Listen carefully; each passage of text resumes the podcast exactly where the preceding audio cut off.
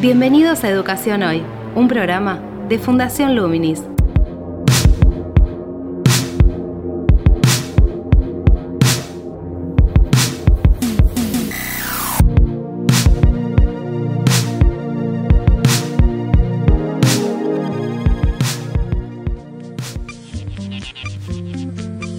Hola, ¿qué tal? Soy Gabriel Torre y estoy dando comienzo a Educación Hoy, el podcast de Fundación Luminis, en el cual abordamos temáticas, problemáticas de la educación a través de las voces de diferentes especialistas.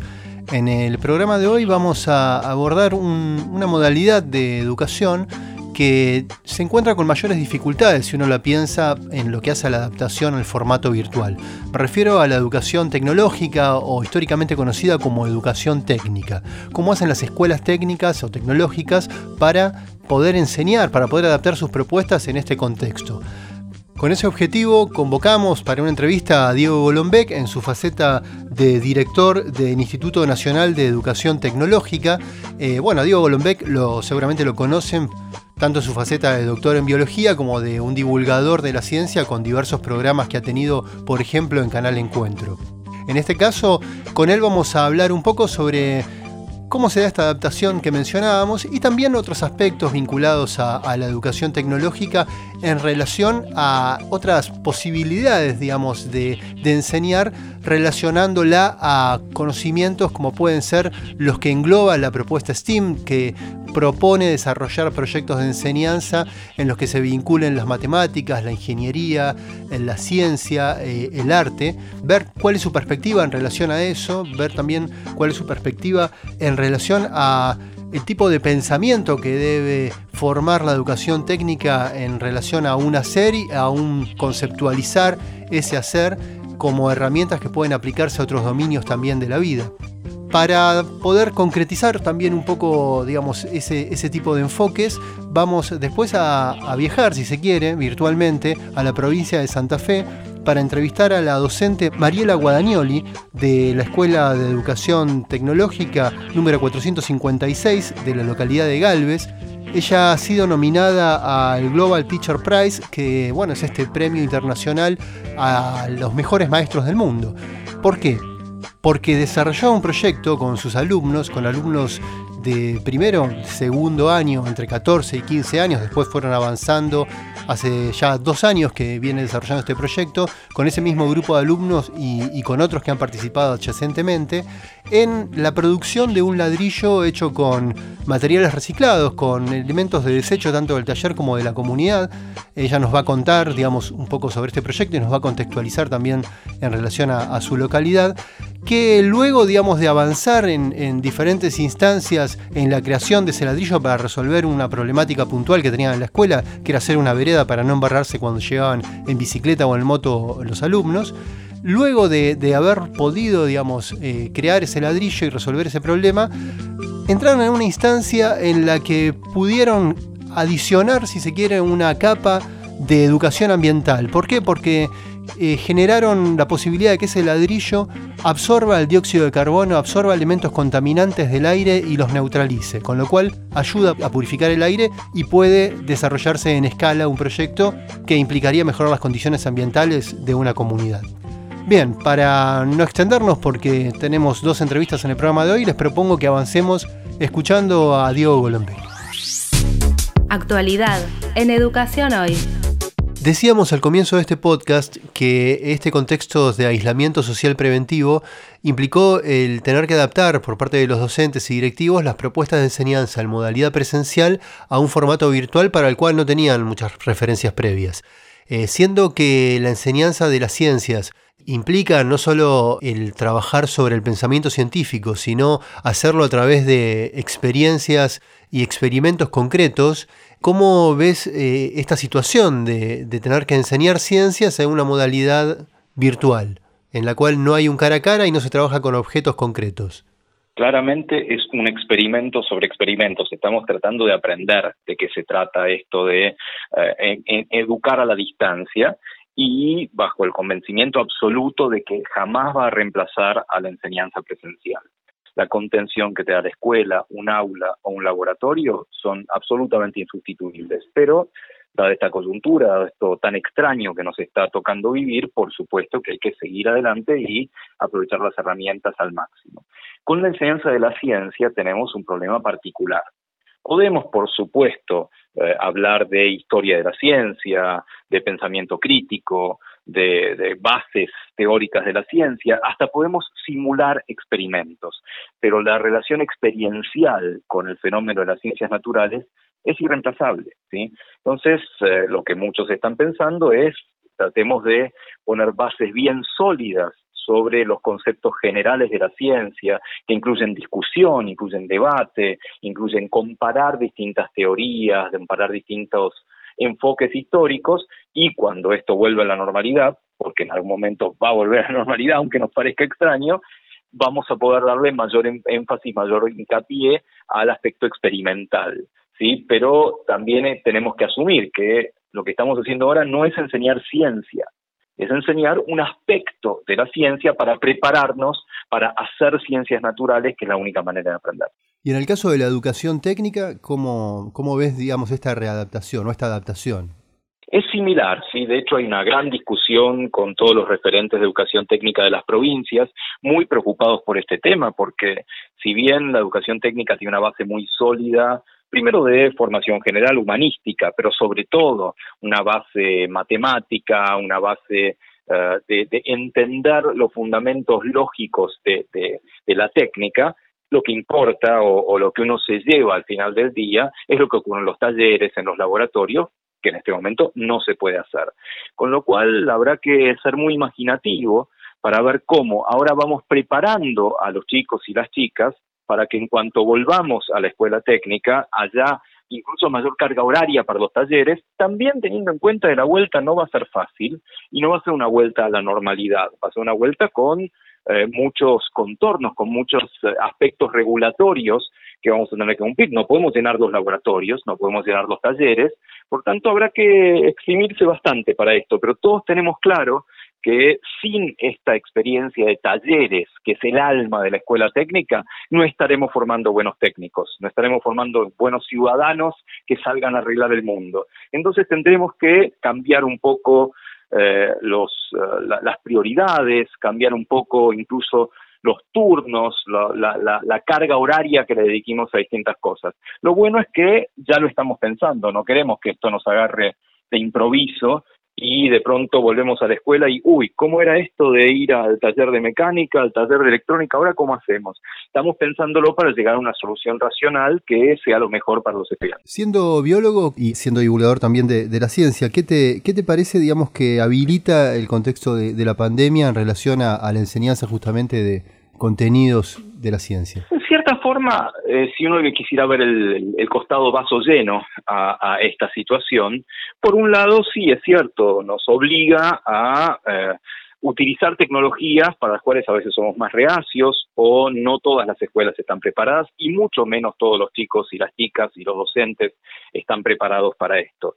Entonces, en cierta forma, si bien de nuevo sabemos que no lo reemplaza, es un aprendizaje forzado al uso de tecnologías que vamos a seguir utilizando, posiblemente en menor medida, pero las vamos a seguir utilizando. Eso por un lado. Pero por otro, una vez que estemos más tranquilos, que ahora me parece cuando esto está ocurriendo, por el principio estábamos a las corridas, tenemos que hacer algo, cómo, cómo seguimos llegando a, los alumnos. Una vez que nos podamos tranquilizar, me parece que también podríamos llegar a aprovechar este tiempo para unas pequeñas reflexiones, ¿sí? De, de, cómo charlar con, con estudiantes, cómo poder ofrecer un material que normal, para el cual normalmente no tenemos tiempo, ¿sí? material que tenga que ver con eh, lo que decíamos hace un rato, la historia de las ideas, cómo se llega a un concepto determinado.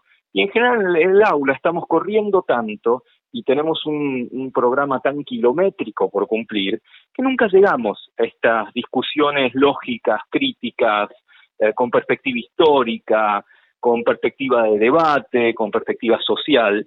Ojalá que un poquitito, porque mucho no vamos a llegar a hacer, podamos darnos el tiempo para esta perspectiva, no nueva porque es muy conocida, pero esta perspectiva más global, más heurística de enseñanza de la ciencia. Va a depender de cada profe, va a depender de que obviamente ocurra lo mínimo que tenemos que asegurar, que haya un contacto, que no se pierda el contacto con estudiantes en este tiempo en el cual estamos alejados. Si logramos ese mínimo contacto y un mínimo de discusión, un mínimo de abrir el debate de ideas, creo que podemos ver ese vaso con un poquitito más de llenitud.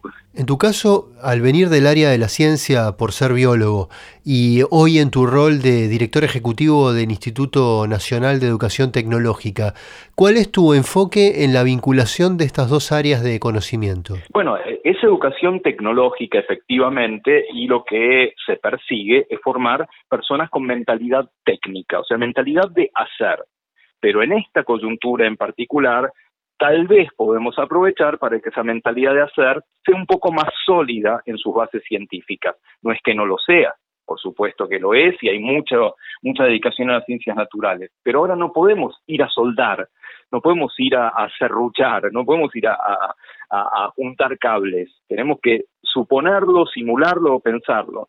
Por lo tanto, lo que te decía, las provincias están dando mayor hincapié a las bases científicas de la técnica, porque normalmente no tienen tiempo para hacerlo. Y en esta condición hay herramientas para hacerlo, hay materiales que existen o que estamos desarrollando para que esto ocurra, tanto a nivel de eh, materiales virtuales por Internet, como también cuadernillos impresos, como también eh, programas de tele o cosas en la radio, que no se dirigen específicamente a la técnica, pero pueden ser aprovechados por la técnica en esto que te decía de utilicemos este rato para cuestiones que normalmente estamos corriendo tanto de no llegamos. Siendo en tu caso también músico, ya que tocas la guitarra y tienes tus composiciones, eh, ¿Cómo ves la relación de arte y ciencia en la enseñanza, enmarcada tal vez incluso en las propuestas de enseñanza por proyectos o incluso en la perspectiva STEAM, ¿no? que, vincula ciencia, eh, ingeniería, matemáticas y en este caso arte? Sí, dentro de STEAM hay una letra, que es la A,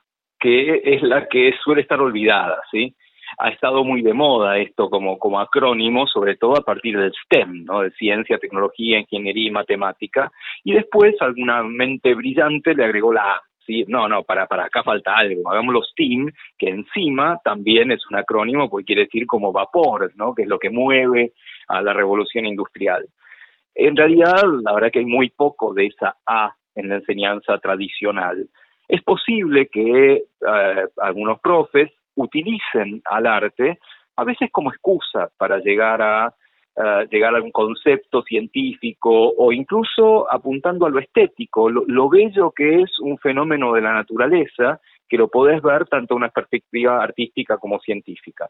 Pero es un hueco, ¿sí? Es un hueco que tenemos que pensar cómo llenar. Creo que hasta ahora hay muy pocas experiencias al respecto de que realmente se puedan juntar en, en la enseñanza, particularmente en la enseñanza media, los conceptos científicos con los artísticos. Cuando pasa es eh, casi por casualidad, se diría, pero no estaría nada mal pensarlo. Los ejemplos abundan, si vos mencionabas la música recién, y la verdad que bien enseñada la música es eh, matemática hecha arte, a partir de, Pitágoras y las relaciones entre las distintas frecuencias entre las notas, pero podría aprovechar esto tal vez para captar más la atención, para llegar a, determinados eh, puentes entre distintas disciplinas. La verdad es que no lo hacemos o no lo hacemos lo suficiente. Esto requiere que tengamos la voluntad de hacerlo, que veamos cómo levantamos las puertas entre disciplinas entre disciplinas científicas en, per se,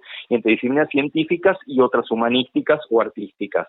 Esto tiene que venir con una voluntad casi política, te diría, a nivel institucional o a nivel jurisdiccional, de que esa A del STEAM no sea solamente una metáfora que queda bonita, sino que realmente podamos integrarlo. Hay pocos ejemplos en el mundo, te diría, pero vale la pena perseguir. El desarrollo del enfoque STEAM en educación está dentro de, tus, de tu foco de propuestas para la educación tecnológica, eh, y si es así, eh, ¿cómo ves la posibilidad de, empezar a implementarlo? Eh, si hay docentes formados, si es necesario desarrollar algún plan formativo en ese sentido. STEAM te diría que no, sí, te diría que, que estamos muy lejos. STEM sí, ¿sí? una integración de los conceptos científicos y tecnológicos particularmente, la verdad que sí, es necesario y sí ocurre, ¿sí? Eh, en algún momento en la historia de la enseñanza había una separación ficticia, pero separación al fin entre ciencia y tecnología. ¿no? Por un lado estaban los científicos que querían entender el mundo desde su laboratorio y por otro lado los tecnólogos que querían incidir sobre ese mundo a través de técnicas específicas, a través de cuestiones que incluso llegaban hacia el desarrollo, hacia la industria. Hoy ese límite está completamente desfigurado, por suerte, y me parece que la escuela debe, debe entender esta falta de límite y tenemos que ir hacia ese lado.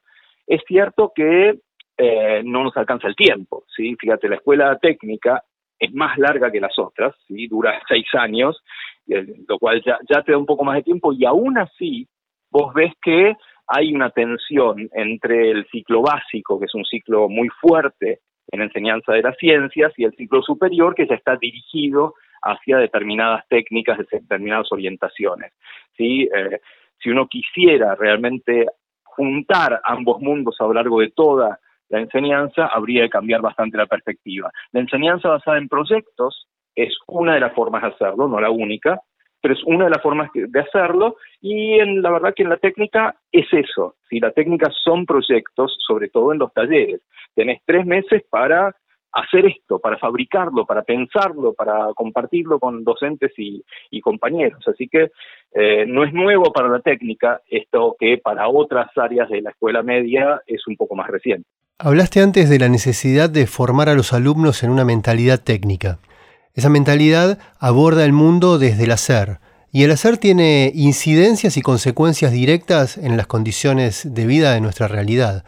Tomando esto en cuenta, ¿Cómo ves la posibilidad de vincular, de relacionar la educación ambiental, la conciencia ambiental en ese hacer en la formación técnica y tecnológica? Es absolutamente fundamental, es algo que estaba ausente hace unas décadas, te diría, y cada vez está más presente. ¿sí? las consecuencias ambientales sobre los, los hechos que enseñamos y que hacemos. Por un lado, hay orientaciones directamente ligadas a, perspectivas ambientales o incluso energías alternativas, o sea, que solo tienen como en el norte, su centro es considerar el ambiente. Pero todas las otras orientaciones, orientaciones que tengan que ver con construcciones, que tengan que ver con el agro, en las escuelas agrotécnicas, que con cualquier tipo de orientación tiene que tener en su, en su germen una perspectiva ambiental, ¿sí? Porque, por un lado, cuestión ética, porque tenemos que hacerlos y, corresponde que así sea. Pero por otro lado, por una cuestión regulatoria, ¿sí? Cada vez se acepta menos obrar sobre el mundo, incidir sobre la naturaleza, sin tener un colchón, sin tener una perspectiva ambiental. Por lo tanto, si nosotros no le enseñamos eso, y estamos fallando un poco con la educación de los futuros profesionales, los futuros técnicos, que se van a ver en un mundo que les pide algo que nunca aprendieron. Así que desde los dos puntos de vista, del ético y de la educación para el trabajo, cada vez tiene que estar más involucrado. En el contexto actual de, la pandemia, ¿qué aspectos considerás que, se pueden destacar del rol que cumplen las instituciones de formación técnica y de formación tecnológica? En el marco, en la coyuntura que estamos viviendo de, de la educación a distancia y de la pandemia, la verdad que también me gustaría destacar lo que está haciendo el mundo de la educación técnico-profesional para apoyar, para colaborar acciones a nivel ciudadano. En muchas escuelas a lo largo de todo el país se está fabricando alcohol en gel, se están eh, construyendo protectores faciales, o sea, se está pensando un poco en la realidad local para ver desde una cabeza técnica qué aporte se puede hacer sin entrar en colisión con cuestiones sanitarias o regulatorias. Y la verdad que es algo que emociona mucho ver cómo todo este mundo, toda esta red tan sólida de, educación técnico-profesional se ha puesto en marcha con las condiciones que tiene, sí, que no se puede ir a la escuela, obviamente a los alumnos no se puede convocar para nada, pero con las condiciones que tiene está tratando de aportar y creo lo hace muy muy exitosamente a una realidad que es inédita y bastante complicada. Así pasó Diego Golombek, director del Instituto Nacional de Educación Tecnológica, con quien repasamos una serie de aspectos de esta modalidad educativa y entre ellos mencionamos la educación ambiental. Muy interesante cómo la definió o dividió, digamos, dos eh, necesidades que hacen a, inscribir la perspectiva ambiental dentro de la educación técnica y la educación tecnológica. Una vinculada al mundo laboral, ya que hay una serie de normas que van incrementándose y profundizándose con el tiempo vinculadas al mundo del trabajo como requerimiento para los profesionales, y por otro lado una que es transversal u otra que es transversal, que es esta necesidad ética de tenerla en cuenta por una cuestión de convivencia con el medio ambiente, con el mundo del cual formamos parte y también por nuestra perspectiva de, de vida en el futuro. En ese sentido, en relación a la educación ambiental, podemos trazar una, relación muy concreta con la experiencia de la docente Mariela Guadagnoli, que está llevando en la escuela número 456 de educación técnica de la localidad de Galvez, en la provincia de Santa Fe. Ella luego nos va a contextualizar bien cómo es eh, su localidad y las características de su escuela y, de la población de alumnos en relación al proyecto que llevó adelante, que está llevando adelante actualmente con este paréntesis de la pandemia. Me refiero a la producción de adoquines ecológicos que resolvieron una necesidad concreta por parte de los chicos y que luego en el avance de ese, proyecto, en la investigación, en las pruebas que han hecho en los talleres, lograron llevarlo a una instancia superior, que superior en un sentido que trasciende esa necesidad que resolvieron, que es básicamente la posibilidad de purificar el, el aire.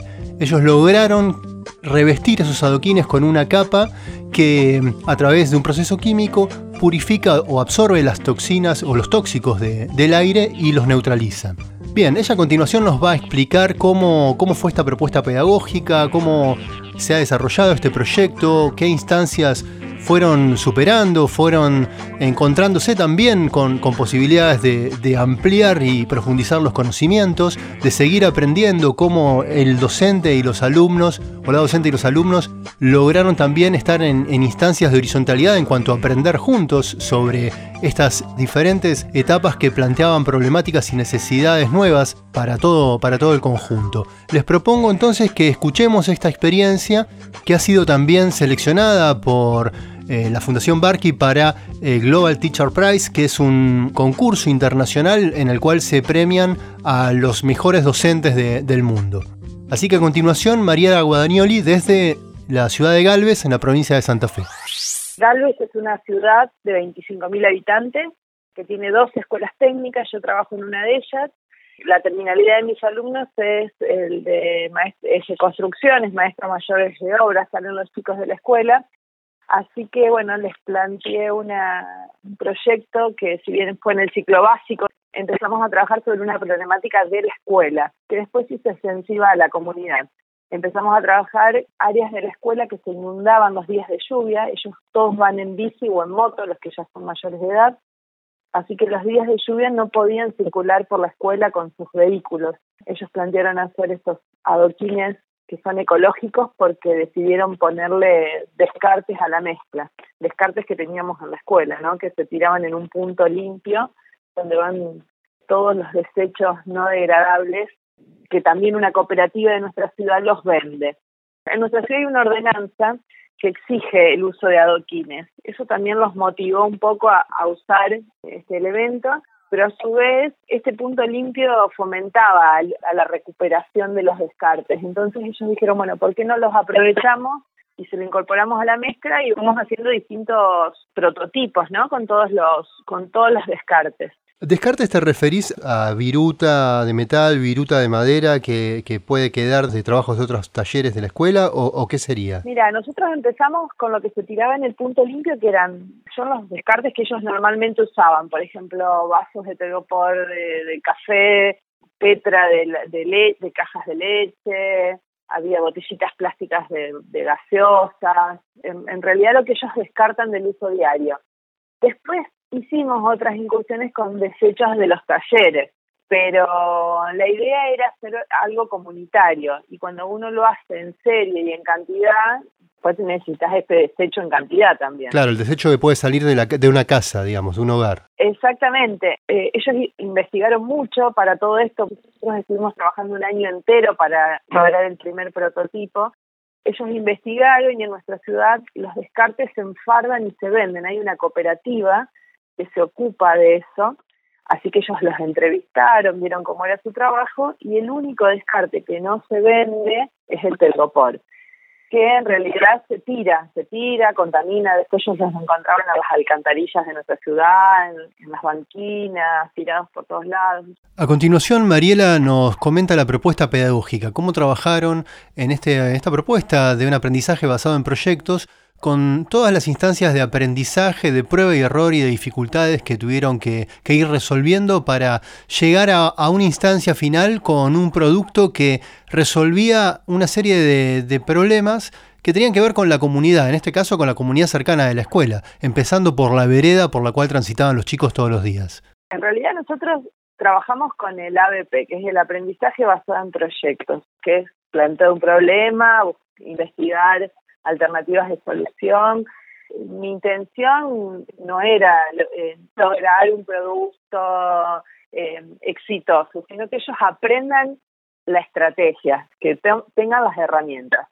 En este caso me tocó trabajar con un grupo de alumnos muy inquietos que se apropiaron totalmente del proyecto y que realmente lograron un producto innovador aparte porque este proyecto se siguió trabajando al año siguiente. Hicimos un trabajo en equipo con el CONICET para un concurso que se hace en Santa Fe y nuestros adoquines lograron ser más adelante con descontaminantes del aire, además de reciclar el telgopor cuando terminan de investigar y de, y de hacer ensayos, nosotros en las escuelas tenemos muchas herramientas y máquinas que nos permiten hacerle a los adoquines prácticamente todos los ensayos que exige el INTI. Ellos también investigaron cuáles eran las normativas para que se pudiera vender este, este. Yo te estoy hablando de chicos de segundo año. Tenían entre 14 y 15 años cuando empezaron con el proyecto ellos hicieron todos los ensayos y bueno, el adoquín que, lograron, que tiene una, una base de cemento, arena y telgopor, con una carpeta de cemento y arena, ese adoquín soportaba 4.800 kilos.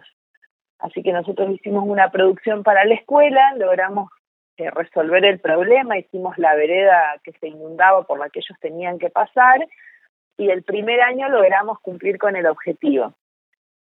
Esa carpeta que nosotros le hicimos al adoquín, que es un centímetro para que no se vea el telgopor, que va en la parte superior del mismo, ellos empezaron a jugar con materiales. Entonces todo lo que normalmente uno lo da con teoría, ellos lo aprendieron en la práctica. Reemplazamos la arena por plástico molido que trajo uno de los chicos al taller, que es un plástico molido al punto que parece leche en polvo, y el adoquín terminó siendo impermeable. Cuando reemplazábamos la arena por el plástico, el adoquín no absorbía el agua, entonces ellos vieron cómo eh, reemplazando alguno de los materiales lográbamos distintas propiedades. Usamos cemento blanco en lugar de cemento gris, le pusimos ferrite para darle distintos colores, hicimos un adoquín atérmico para borde de pileta, que le hicimos las pruebas de temperatura y realmente bajaba eh, a un grado menos que un borde de pileta convencional.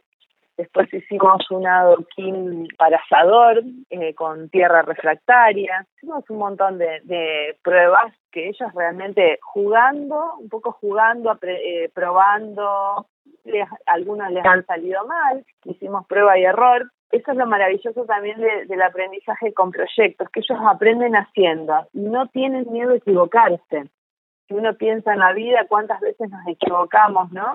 Intentando algo, y bueno, es así, no, no, no hay que enloquecer. Que rompe un poco con esta estructura escolar del éxito que uno puede o no tener en una evaluación.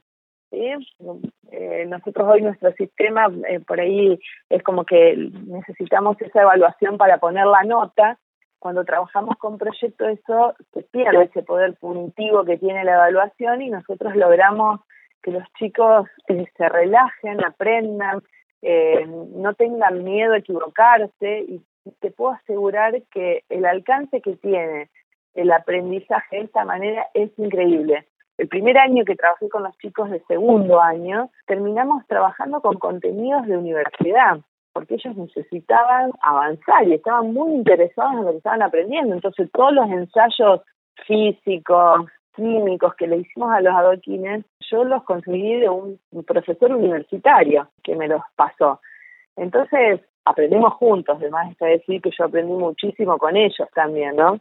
Es un ida y vuelta esto. Ahora Mariela nos va a comentar en el siguiente bloque cómo llegar a una instancia en la cual entraron en un nivel de conocimientos universitario o post-universitario, porque se vincularon con el CONICET para poder avanzar con el proyecto en esa instancia que habían mencionado de que el ladrillo purifique el aire, es decir, crearon una tecnología ecológica con los recursos que tenían a mano. Si inscribimos esto en una propuesta pedagógica, como bien mencionaba Mariela, estaban dentro de este aprendizaje por proyectos, un aprendizaje que se desarrolla en un, en un proceso con prueba y error, con la adquisición de diferentes conocimientos, la división también de, aprendizaje por parte de los miembros del grupo e incluso la docente, lo cual genera también instancias de horizontalidad. Menciono esto de la docente porque a continuación lo vamos a, lo vamos a escuchar. Esto también nos hace pensar cómo si bien esta instancia horizontal entre docente y alumnos nos remite un poco a la, tradicional o tradicional o a la pedagogía eh, inscripta en el siglo XX, en una época moderna eh, freiriana, también ya inscriptos en el siglo XXI, nos hace pensar un poco en, una pedagogía cercana al hacker activismo o al do it yourself, estas eh, propuestas que tienen que ver con hacerlo vos mismo, eh, hacerlo compartiendo conocimientos con otros, hacerlo compartiendo conocimientos de tu comunidad con otras comunidades, y en la cual el docente también entra en instancias, como decíamos, horizontales donde aprende con los alumnos en el hacer, incluso cometiendo errores. Y hablo de hacker activismo porque eh, este grupo de, chicos y, la docente lograron transformar un desperdicio, la basura, en, una, en un objeto útil. Y en un tipo de tecnología. Primero, un objeto útil porque les resolvió el tema de poder dejar de embarrarse cuando llegaban a la escuela. Lo cual también en esa instancia de, reciclaje podemos inscribirlo en, la, en una propuesta de educación ambiental. Pero hablamos de hackreactivismo también porque crearon una tecnología, una biotecnología. Es decir, con una instancia más, con una capa más, si lo queremos ya como una metáfora tomando el objeto que produjeron eh, de manera concreta. Primero el ladrillo y luego una capa que lo reviste, que, purifica el aire y que nos va a explicar cómo es ese proceso a continuación. Desarrollaron un tipo de biotecnología con un conocimiento detrás en cuanto al proceso que también puede ser compartible con otras comunidades, es decir, se puede desarrollar en otros lugares teniendo las instrucciones y el conocimiento y el acceso a quienes lo, a quienes lo hicieron. Bueno, como para pensarlo, escuchando el siguiente bloque donde Mariela nos sigue contando sobre esta experiencia. Este proyecto salió eh, con mención especial en la Feria de Ciencia Nacional en 2018. En 2019, bueno, yo los anoté en varios congresos, concursos, que me fueron mandando invitación y la verdad que el proyecto fue quedando en todo. Participamos en un congreso de jóvenes comprometidos por el medio ambiente en Buenos Aires. Ese congreso también nos abrió las puertas para una feria en Barcelona, que se iba a hacer este año en febrero, y para un congreso en Zaragoza, que nuestro proyecto fue aprobado para participar. Y trabajamos en Concursol, que es un concurso que hace con Santa Fe con el Ministerio de Educación. Ese es un trabajo muy interesante porque nosotros trabajamos con una tutora del CONICET. O sea que imagínate que chicos que bueno, ahora habían pasado a tercer año, yo también incluía un grupo de quinto para trabajar, empezamos a, a trabajar a nivel de investigación del CONICET. Como yo cuando recibí el material de la investigadora, la doctora Valaris, yo no entendía nada. Así que le dije a mis alumnos, bueno chicos, esto es lo que tenemos para trabajar y lo fuimos desmembrando entre todos. Entonces también sacarle ese, ese miedo a, no saber algo es importante porque cuando uno no sabe algo lo que tiene que hacer es buscar la manera de aprenderlo. Y que yo le haya demostrado que lo podíamos hacer juntos también fue una, una forma de aprendizaje para ellos. Así que bueno, empezamos a trabajar con, con este proyecto, que era incorporarle un químico a la, a la carpeta para lograr que descontaminen el aire. Los adoquines en presencia del sol trabajan por fotocatálisis y descontaminan el aire, lo logramos. ¿Absorben el, dióxido de carbono y liberan, liberan oxígeno? ¿Cómo es el proceso? En realidad lo destruye. El, el término correcto no es absorber con B, sino es absorber con D, porque lo, lo retiene en la superficie del adoquín y lo destruye. Lo lindo de este concurso es que vamos un día al CONICET y se expone ahí y hay que demostrarlo, ¿no? Pasamos todo un día eh, con otros con otras escuelas. nosotros hicimos una prueba y bueno, en ese momento le tiramos anilina al adoquín sobre la superficie, habíamos llevado un montón de muestras que habíamos hecho y con en presencia del sol veíamos cómo el adoquín que funcionaba, la mancha de, anilina, pero desapareció en 20 minutos y, mientras que los otros quedaron manchados. Así que la verdad que fue una tarde hermosa y lograr el objetivo que nos habíamos planteado, que era muy difícil, también. Te invitamos a participar de Educación Hoy a través de las redes sociales de Fundación Luminis, arroba Infoluminis o nuestro sitio web www.fundacionluminis.org.ar.